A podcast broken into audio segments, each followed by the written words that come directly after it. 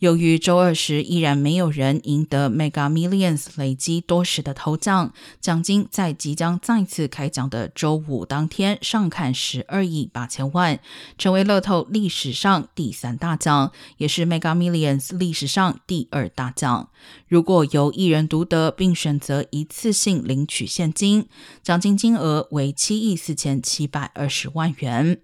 Mega Millions 固定每周二以及周五晚间八点开奖。本周二开奖时，有八个人猜中五个数字，分别获得两百九十万元奖金。如果周五有人猜中全部六个数字，将是自四月以来连续二十九次头奖落空后，终于开出得主。